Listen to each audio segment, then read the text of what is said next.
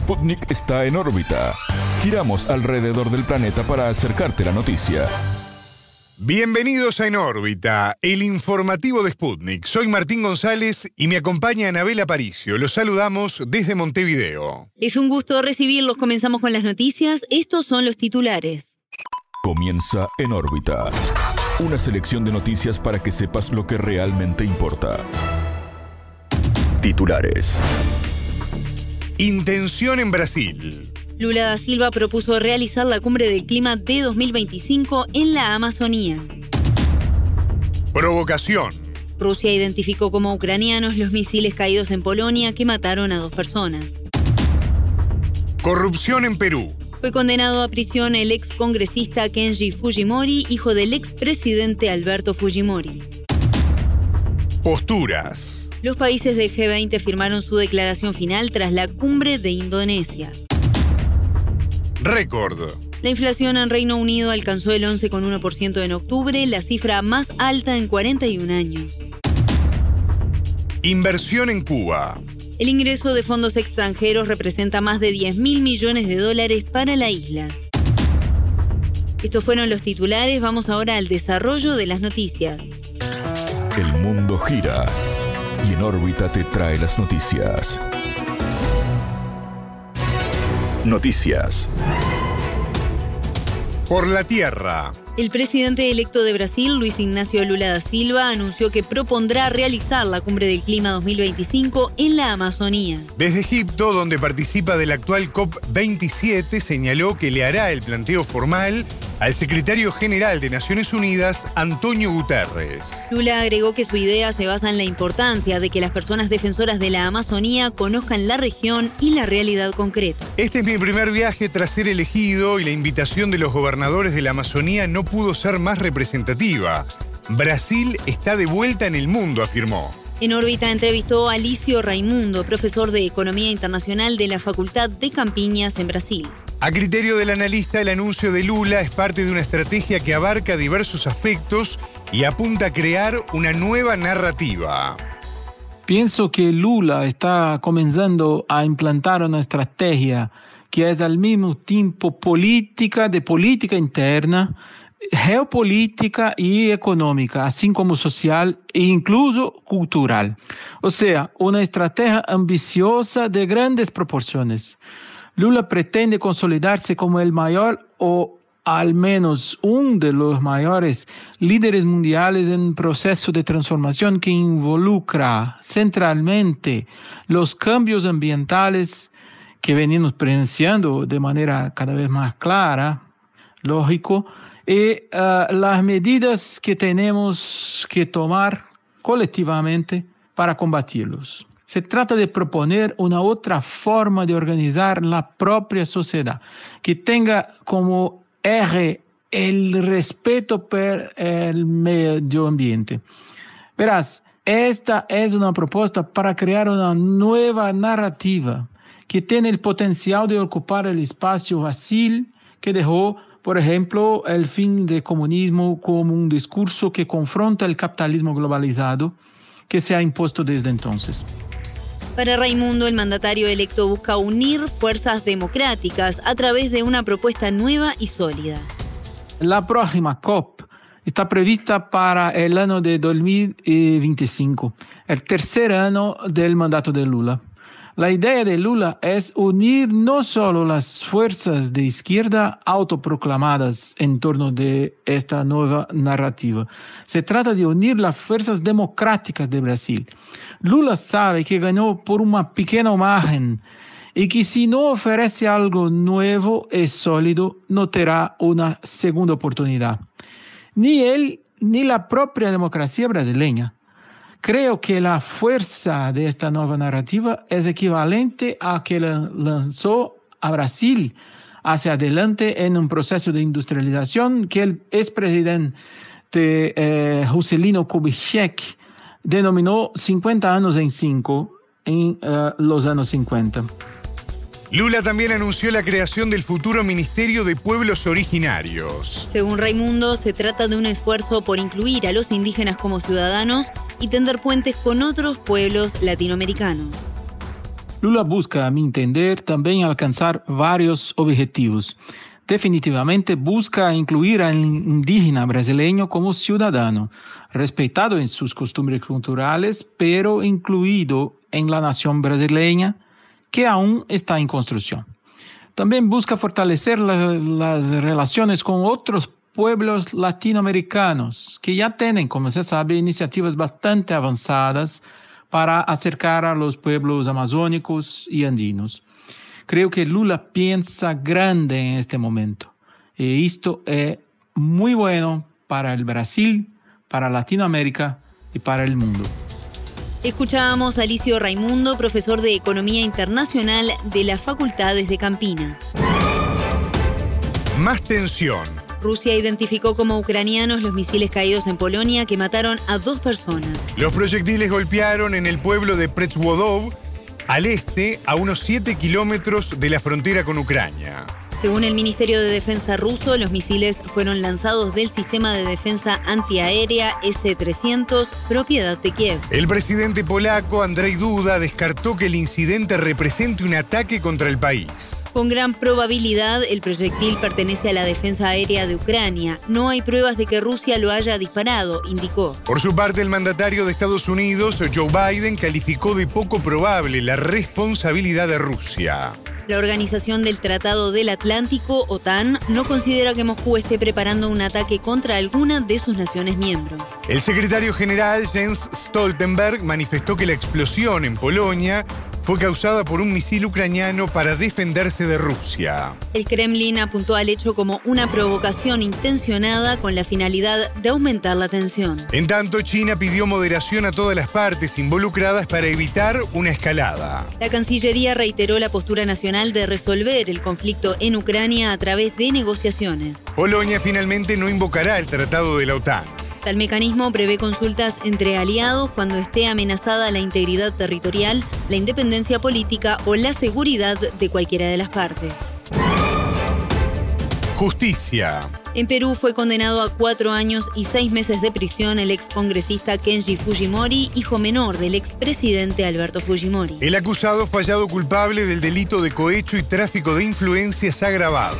La misma pena deberán cumplir los ex congresistas Guillermo Bocángel y Bienvenido Ramírez.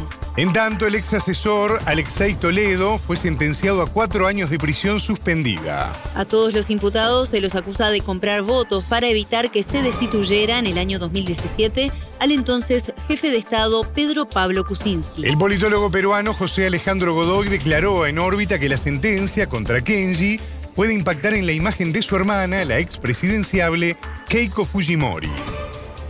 El impacto de la sentencia contra el señor Kenji Fujimori no va a ser tan alto en las filas de la oposición férrea a Castillo, en lo que se refiere a un efecto directo, porque Kenji Fujimori es un personaje que ya está alejado de la primera línea política, de hecho él ha manifestado que no quiere volver a tener una participación política, y en ese caso, sin duda, el efecto va a ser menor.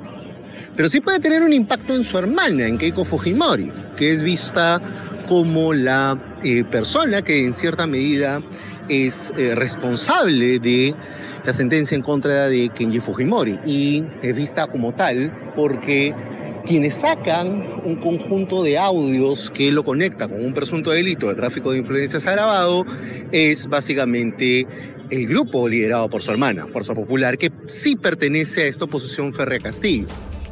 El analista brindó detalles sobre cómo se descubrió la trama que terminó con Fujimori preso. La trama, eh, como ya lo mencionaba, sale a partir de unos audios eh, publicados en el año 2018, grabados sobrepiciamente por un ex este, congresista del Fujimorismo llamado Moisés Mamani, que se hace pasar por un parlamentario interesado en pasarse a las filas del nuevo grupo político que estaba conformando Kenji Fujimori y evitar la vacancia de Pedro Pablo Kuczynski en marzo del 2018. Estos audios revelaron toda una serie de presuntos favores o entrega de favores en esa línea.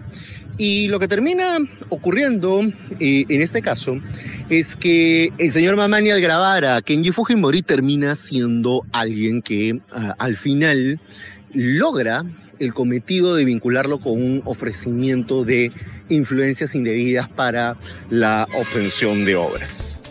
En paralelo, los abogados del actual presidente Pedro Castillo presentaron un habeas corpus contra un pedido de vacancia en su contra. Presentaron el mismo recurso ante la acusación actual de traición a la patria, la cual podría terminar en la inhabilitación del mandatario. De acuerdo con el entrevistado, se trata de la acusación más endeble que Castillo ha enfrentado hasta el momento.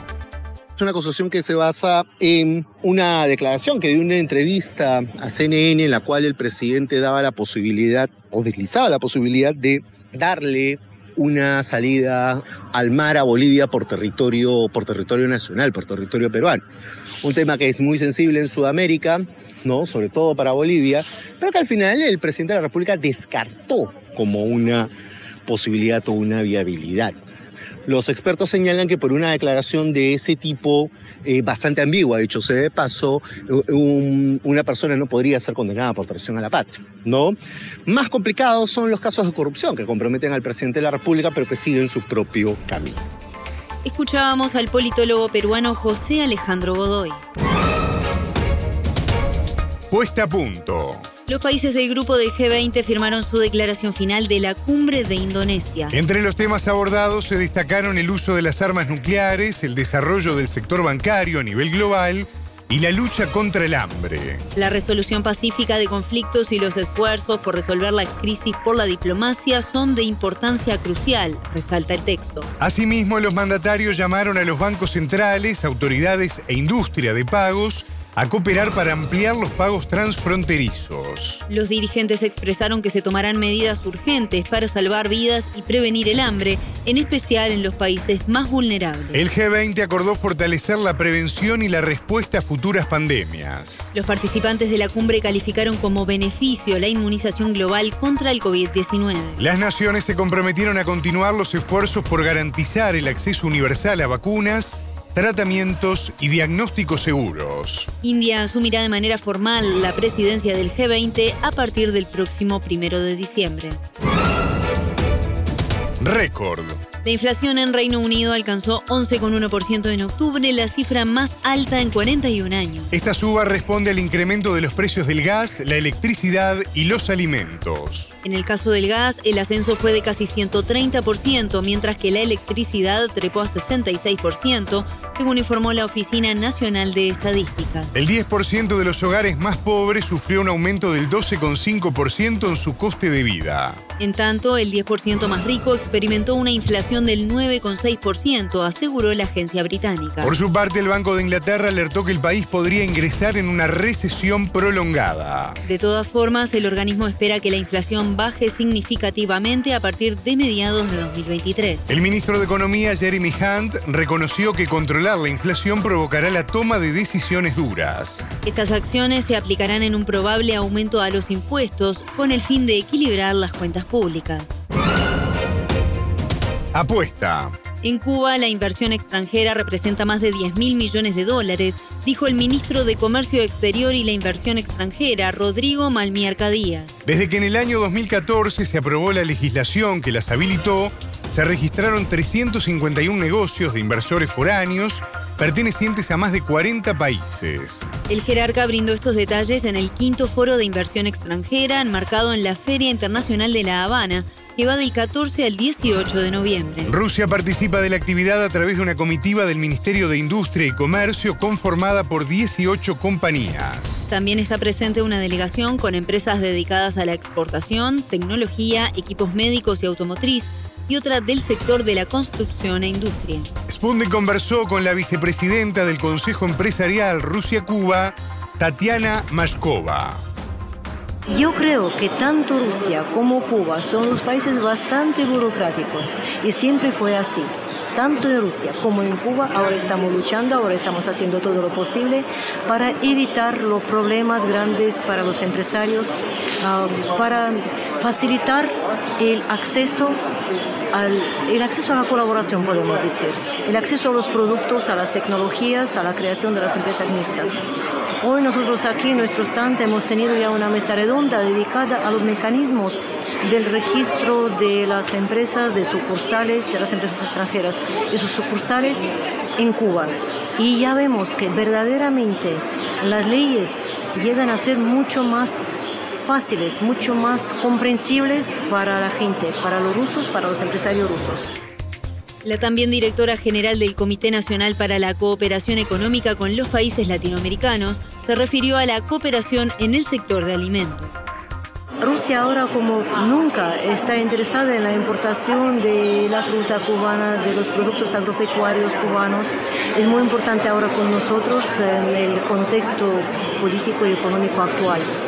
Y nosotros hemos escuchado con mucha satisfacción que ahora se da prioridad a los proyectos del desarrollo del campo del eh, tema agroindustrial, del sector agroindustrial.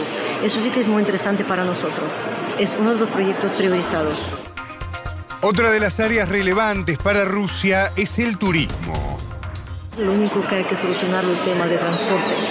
Lo que yo no quiero decir que Cuba tiene que solucionarlo, nosotros todos conjuntamente, de transporte, de pagos, porque es bastante difícil ahora moverse a los turistas rusos aquí, porque no se admiten por razones obvias.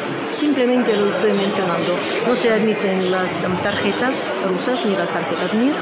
Al mismo tiempo, en muchos de los hoteles no se admite el efectivo, el cash. No podemos pagar. Eso hay que ver para desarrollar el turismo pero nosotros sí estamos interesados en colaborar en todo lo que son altas tecnologías, en todo lo que es ah, ah, la construcción de maquinaria. Hay interés para colaborar con MIPIMES, una novedad más para nosotros, el desarrollo de MIPIMES, la posibilidad de organizar ah, conjuntamente las tiendas, los restaurantes, en eso también podríamos estar interesados. Escuchábamos a Tatiana Mashkova, vicepresidenta del Consejo Empresarial Rusia-Cuba y directora general del Comité Nacional para la Cooperación Económica con los Países Latinoamericanos. Hasta aquí en órbita. Pueden escucharnos a las 18 horas de México, 21 de Montevideo y a las 0 GMT por sputniknews.lat. En órbita.